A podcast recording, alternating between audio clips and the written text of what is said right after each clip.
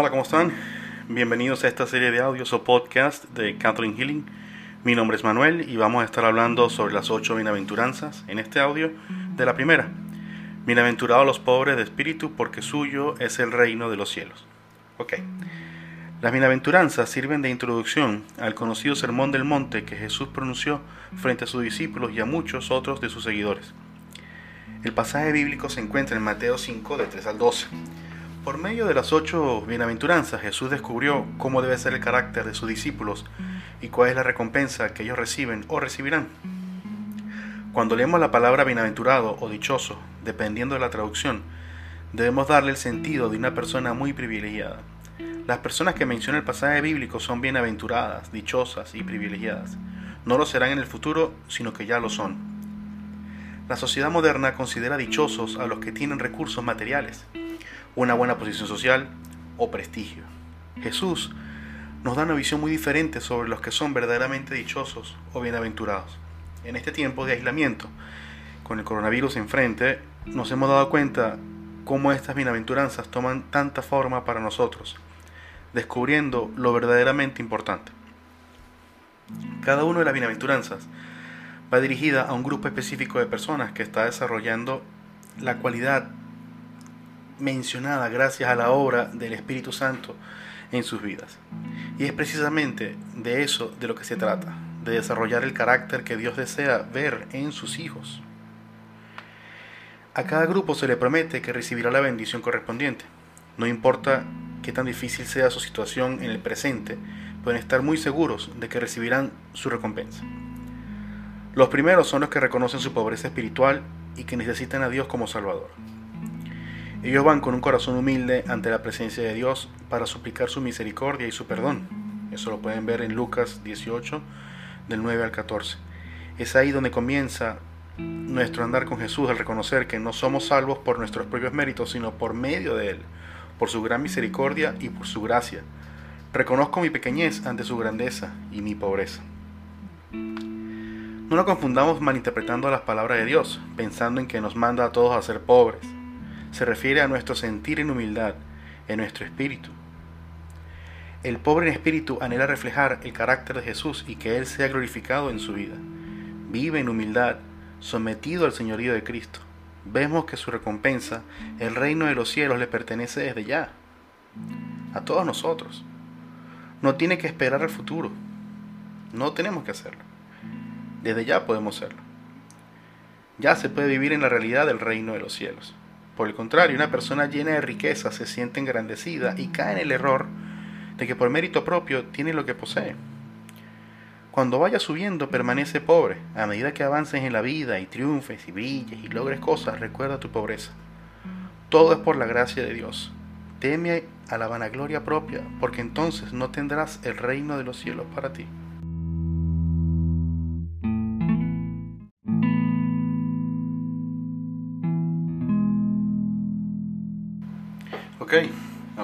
Continuamos con la segunda parte. Es relacionada con eh, de las bienaventuranzas, la que se menciona a continuación. Bienaventurados los mansos, porque ellos poseerán la tierra. La mansedumbre es un valor altamente apreciado para quienes nos llamamos hijos de Dios y creemos en su palabra, pues implica una gran humildad y autocontrol, así como una gran obediencia.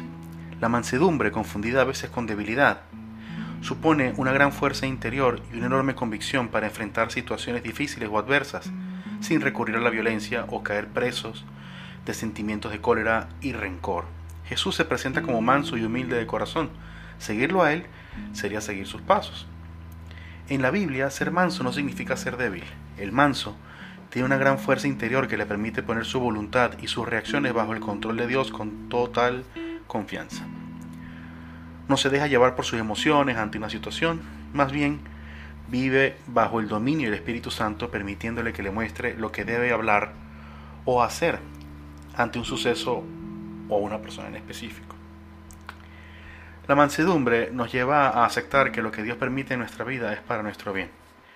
El manso no lucha contra la voluntad de Dios, sino que vive con la expectativa de que siempre aprenderá algo gracias a las experiencias que Dios nos trae a su vida. Esta actitud protege su corazón de la amargura. El manso de corazón no se enfrenta a los demás como si fueran ser sus, sus, enemigos. Los respeta y los valora porque sabe que también han sido creados a la imagen de Dios. Hay que, bueno, en, en, un caso como, como el siguiente, hay que pensar en alguna situación del pasado en la que uno tuvo o ustedes tuvieron un conflicto o discusión que se pudo lograr evitar con mansedumbre. Si se tiene plena confianza en Dios, no deberás buscar cómo vengarte. Dios resolverá el problema, no tú. Pero puedes pensar que en un mundo que tiene la inclinación de ser violento, de dañar al más débil, de provocar, ¿cómo entonces alcanzamos nosotros la mansedumbre? Pidiéndole la gracia a Dios. Podemos alcanzar de esta forma esta mansedumbre que nos hará tanto bien en nuestra vida. Algo para recordar. Ser manso significa ser bondadoso, tranquilo, paciente y humilde. Ser manso es tener control de sí mismo, sin ser esclavos de las emociones. Los escenarios perfectos del mal son justamente esos, la ira, el rencor y la rabia. Si se responde con mansedumbre, se ganará una batalla más contra el maligno. Ser manso es seguir a Jesús de manera correcta.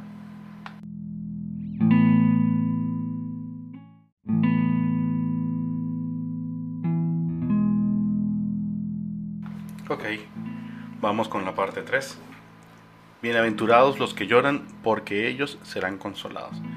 En este caso vamos a hablar, obviamente, sobre el llanto y las lágrimas. Enfrentar la perversidad de nuestra vida nos entristece. Y enfrentar la perversidad en el mundo puede resultar aún más doloroso.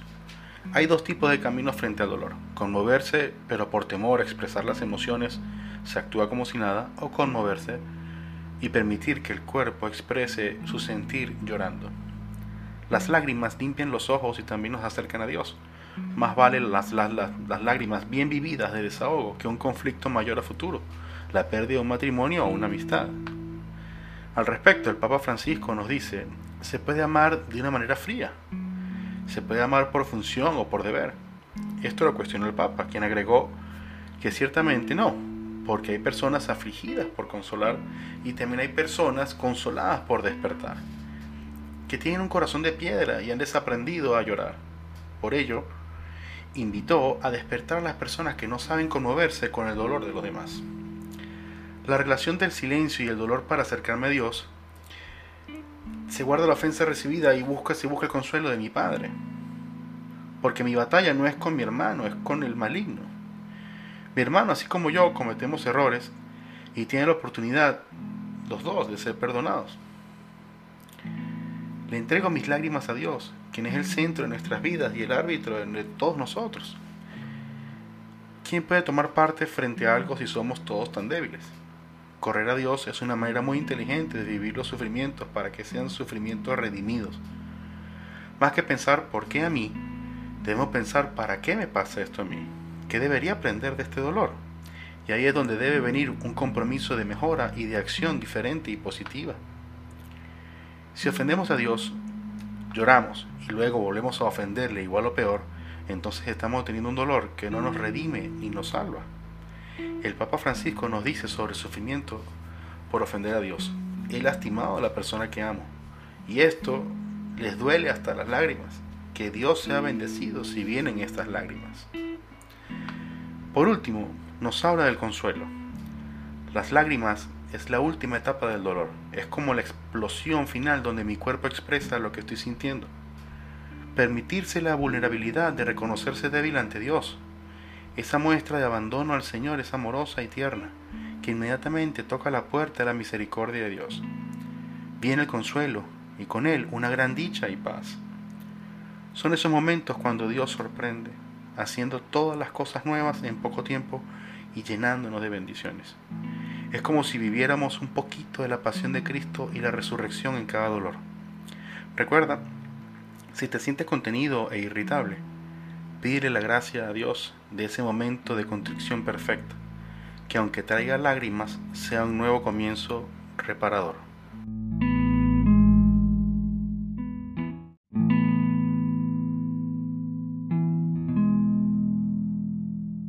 Muy bien, vamos con la cuarta bienaventuranza. Bienaventurados los que tienen hambre y sed de justicia, porque ellos serán saciados. Tener hambre y sed de justicia significa tomar conciencia de la propia necesidad de justicia y de la incapacidad que tenemos para realizarla solos. Lo que pensamos que es justo puede no serlo y si tomamos la justicia por nuestras propias manos, podemos cometer grandes errores y heridas a otros.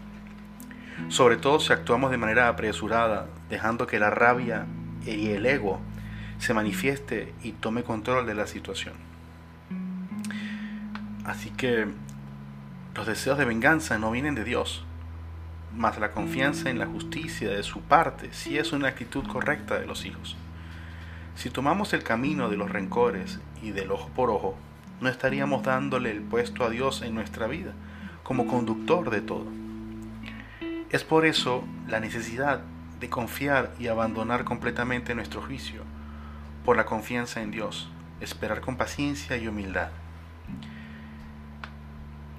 La otra interpretación en la justicia es la siguiente. No la que Dios mismo pone por obra o la que Él concede, sino la que Él reclama al hombre. En otras palabras, es ese trato justo que debo tener con mis hermanos en comunidad, por tanto, debo examinar si soy una persona que se expresa con prepotencia, odiosidad, burlas, si me aprovecho de alguien que cometió un error para juzgarlo de una manera implacable, etc. Todas estas son faltas que Dios puede exigirnos cuentas en su momento. La justicia de trato no debe ni puede ir desligada del amor a los demás. En el libro de la imitación de Cristo nos explica, en el capítulo decimocuarto, cómo se deben evitar los juicios temerarios.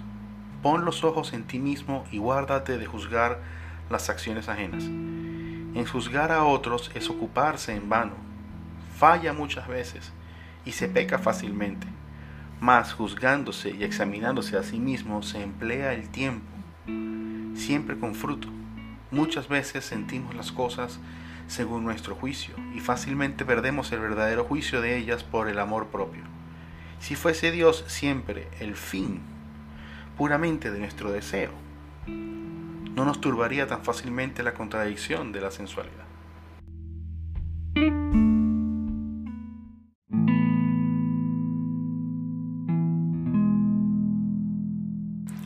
Muy bien, ahora quinta parte. Bienaventurados los misericordiosos, porque ellos alcanzarán la misericordia. En el Sermón del Monte, Jesucristo enfatizó bienaventurados los misericordiosos, es decir, que aquellos que han aprendido a tener disposición para compadecerse y perdonar de corazón a los demás tendrán la misericordia de Dios. Una de las virtudes de Dios es que su misericordia es tan grande que no tiene límites. Constantemente vemos cómo caemos y Él con su infinita misericordia nos recibe con el mismo gran amor. Además que Él desea que seamos a su imagen y semejanza. Es decir, que debemos imitar esta virtud en nosotros. La misericordia viene de un abandono al amor propio y de un reconocimiento del hermano. Dios me ama y está todos los días pendiente de mí y de una manera especial.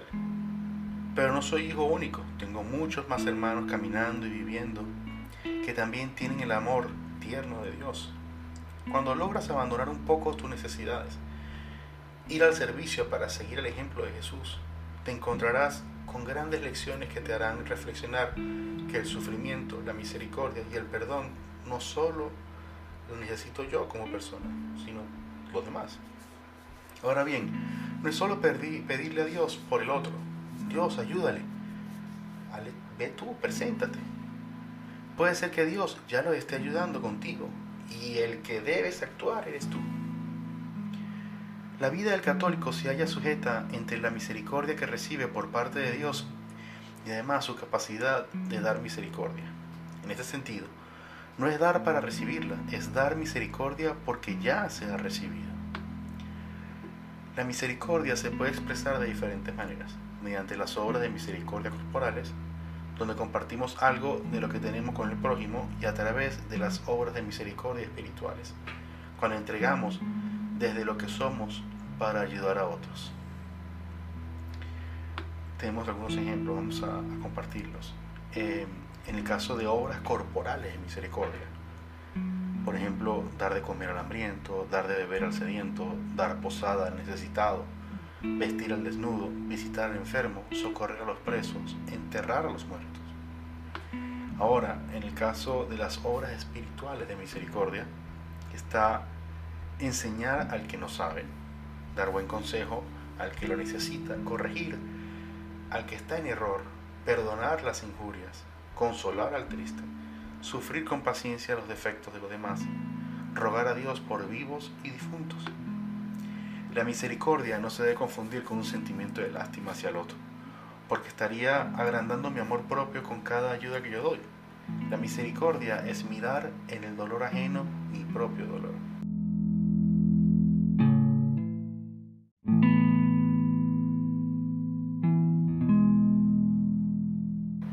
Bien, ahora vamos con la sexta parte.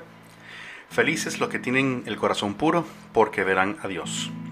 Tener un corazón puro implica saber reconocer nuestros pecados, arrepentirnos de ellos, pedir perdón y restaurar el mal hecho.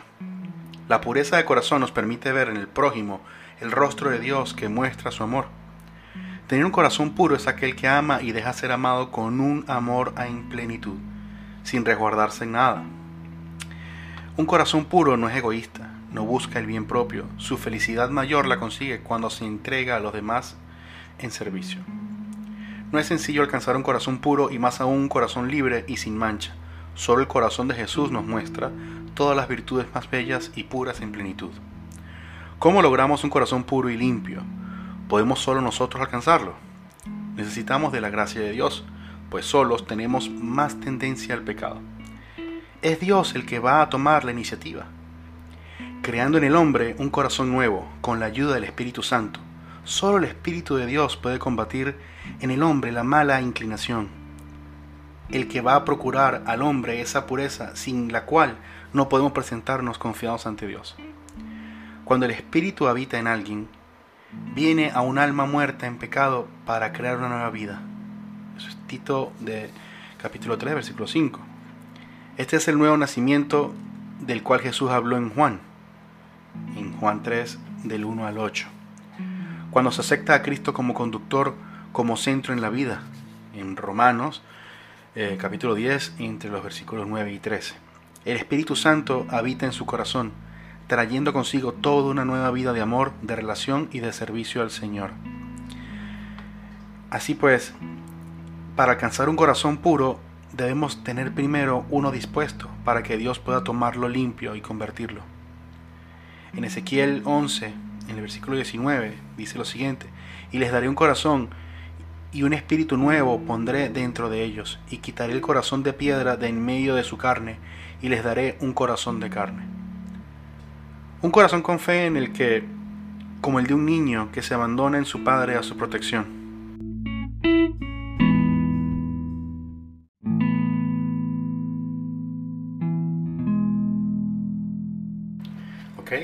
ya vamos por la parte 7.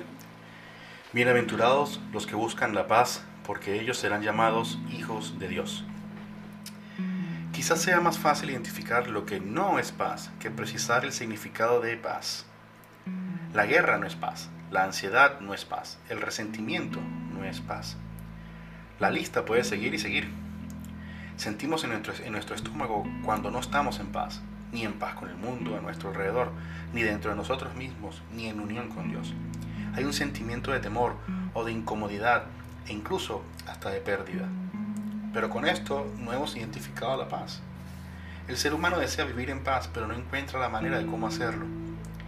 Esto se debe al hecho que busca en el mundo exterior las razones de la falta de paz interior. La verdadera paz viene de la reconciliación con Dios y de cumplirle a Él esa es nuestra fuente de paz sanadora, nuestra relación con Dios, buscando esa armonía diariamente.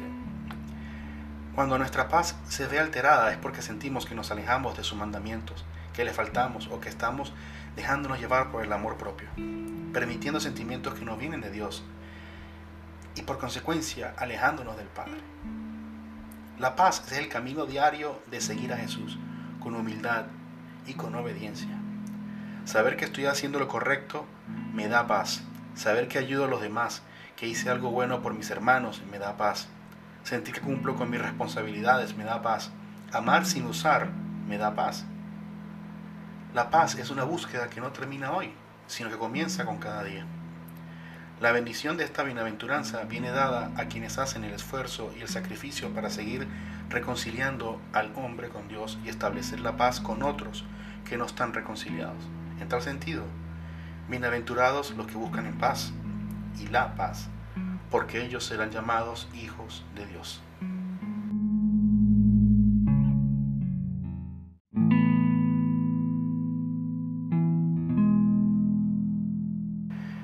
Bueno, y ahora llegamos a la última bienaventuranza, la cual reza de la siguiente manera. Bienaventurados los perseguidos por causa de la justicia, porque de ellos es el reino de los cielos. Cuando pensamos en perseguidos, podemos tener en nuestra mente a alguien que hizo algo equivocado y lo están persiguiendo para que pague por ello. Pero no debemos confundir esta bienaventuranza, ya que Jesús nos aclara que son aquellos que son justos, pero están siendo víctimas de algún modo. En un mundo que está en constante degeneración, cada día se ve la lucha incesante porque la, lo que es normal se ha visto como equivocado o anticuado. Vemos cómo atacan al sacramento del matrimonio y a la familia con tantas nuevas variantes que deforman el amor y la ley natural de Dios. Cuando manifestamos nuestra opinión que se adhiere a nuestra fe, nos pueden hacer sentir esa persecución que nos habla en esta bienaventuranza. Podemos conseguir rechazo pérdida de amistades, aislamiento y en algunos casos hasta la libertad o la vida, como le pasó a Santa Edith Stein, que toda su vida religiosa sufrió constantes persecuciones. Jesús en esta bienaventuranza nos da ese consuelo y aliento para continuar en nuestro camino de fe, sin miedo y alcanzar el cielo, haciendo las cosas bien, aquí en la tierra, como nos decía Santa Teresita. El Papa Francisco, en su catequesis sobre la, sobre la bienaventuranza, nos dice, ser perseguidos por vivir coherentemente la fe lleva a encontrar un verdadero tesoro mucho mayor al que puede ofrecer el mundo. Así bien, pues el mundo con sus ídolos y con sus estructuras de pecado no puede permitir un estilo de vida según el espíritu de la verdad, por lo que rechaza la enseñanza del Evangelio, tachándola como un problema que se debe desechar y arrinconar. Esto muestra que la persecución lleva a la liberación interior, que rompe con las ataduras del mundo, produciendo una gran alegría, porque se ha encontrado un verdadero tesoro mucho mayor al que se puede ofrecer en el mundo. Por eso tenemos que recordar a tantos cristianos, hermanos nuestros, que sufren persecución en diferentes partes del mundo. Ellos necesitan nuestra oración y experimentar nuestra cercanía. La bienaventuranza que hoy meditamos no debe leerse en clave victimista. De hecho, no todo desprecio de los hombres es sinónimo de persecución. Jesús nos dice que somos sal de la tierra y llama nuestra atención ante el peligro de perder el sabor, porque no serviría más que para tirarla fuera y para que la pisotee la gente. Eso es todo. El cristiano está llamado a vivir el espíritu de las bienaventuranzas y que toda su vida haga gustar a los demás en forma de darle un buen sabor de Cristo y del Evangelio. Con esto pues eh, finalizamos las ocho bienaventuranzas. Eh, de verdad, en nombre mío, Manuel y de todo el equipo de Catholic Healing, le agradecemos por seguirnos en estos, en estos audios y en nuestras redes sociales. Los invitamos a, seguirnos, eh, escribiendo Catholic Healing en Instagram, en YouTube y también en nuestro sitio web eh, y podrán conseguir todos los contenidos y vamos a estar siempre colocando contenidos eh, mucho más seguido. Muchísimas gracias y bendiciones para todos.